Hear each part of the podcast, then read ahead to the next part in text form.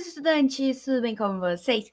Eu sou a Mari e hoje, galera, nós estamos aqui para mais um episódio desse podcast maravilhoso. Bom, galera, hoje, como vocês puderam ler pelo título do podcast de hoje, nós vamos falar um pouquinho sobre geografia, mais especificadamente sobre os domínios morfoclimáticos e sobre os, do, do, é, e sobre os climas do Brasil, né? Uh, bom, mas antes, não se esqueça de me seguir aqui no Enxora, ok, galera? E em todas as plataformas que esse podcast está disponível, ok? Porque assim uh, me ajuda demais, ok? Então, vamos começar. Bom, o que são os domínios morfoclimáticos? Bom, os domínios morfoclimáticos representam a combinação de um conjunto de elementos da natureza, que pode ser o relevo, o clima e a vegetação, que que se interrelacionam e interagem, formando uma unidade paisagística. Bom, os domínios morfoclimáticos brasileiros é, são o domínio equatorial amazônico, é formado por terras baixas do norte do Brasil. Nós temos também o domínio dos cerrados, localizado no centro do Brasil. Nós temos o domínio dos mares de morros, situa-se na zo zona costeira atlântica brasileira. Nós temos o domínio das caatingas, localiza-se no Nordeste brasileiro.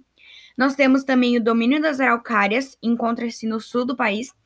E por último, o domínio das pradarias, situado no extremo sul do Brasil. Bom, vamos falar agora um pouquinho sobre os climas do Brasil. Mas antes de eu falar sobre os climas do Brasil, eu vou ter que falar um pouquinho sobre as massas de ar que atuam no Brasil, para vocês poderem entenderem sobre os climas do Brasil. Bom, uh, a dinâmica das massas de ar que atuam no Brasil. A atuação das massas de ar sobre um lugar, bem como o avanço ou recuo das sentes que indicam a transição de uma massa de ar a outra, muda de acordo com as estações de ano.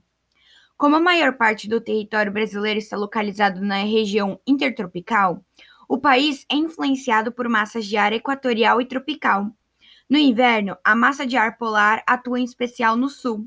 Essa massa favorece o avanço de frentes frias que reduzem as temperaturas dessa região. Desculpe, gente. Bom, no Brasil, existem cinco massas de ar que atuam aqui. Nós temos a massa equatorial atlântica, que é MEA, é quente e úmida, predomina no litoral da Amazônia e do Nordeste, uh, principalmente na primavera e no verão tem seu centro de origem no Oceano Atlântico, ao norte da linha do Equador, próximo ao arquipélago dos Açores. Nós temos também a massa equatorial continental, MEC.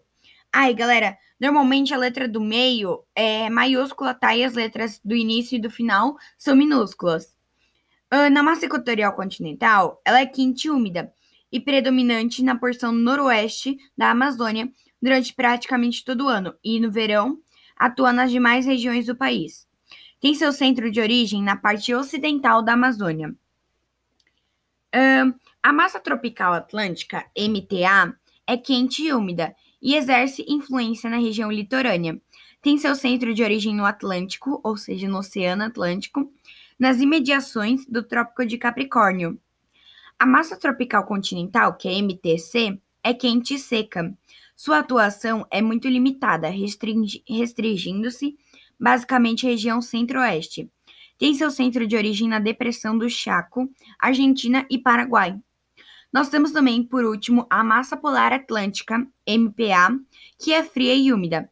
Atua no Brasil no inverno, principalmente na região sul, podendo chegar até a Amazônia. Provoca queda de origem no Atlântico Sul. É, não, desculpa, gente. Provoca queda de temperatura e chuvas tem seu centro de origem no Atlântico Sul. Bom, agora que vocês entenderam as massas de ar, desculpa pelo meu erro ali na última frase, uh, vamos falar agora sobre os climas do Brasil.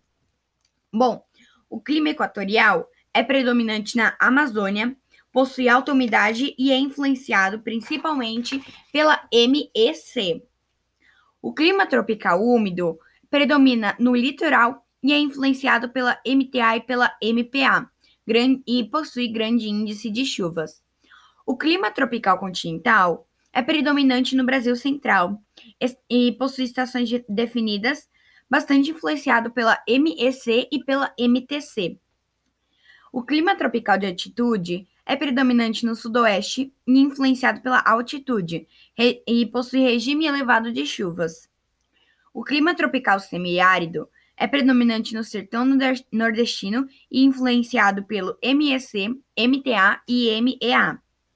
E o clima subtropical, por último, é predominante no extremo sul do país, possui chuvas bem distribuídas ao longo do ano e é influenciado pela MPA.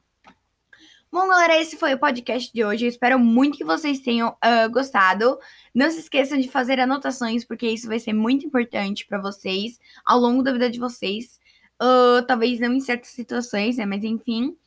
E é isso. Espero muito que vocês tenham gostado. Como eu disse no início, não se esqueçam de me seguir, ok?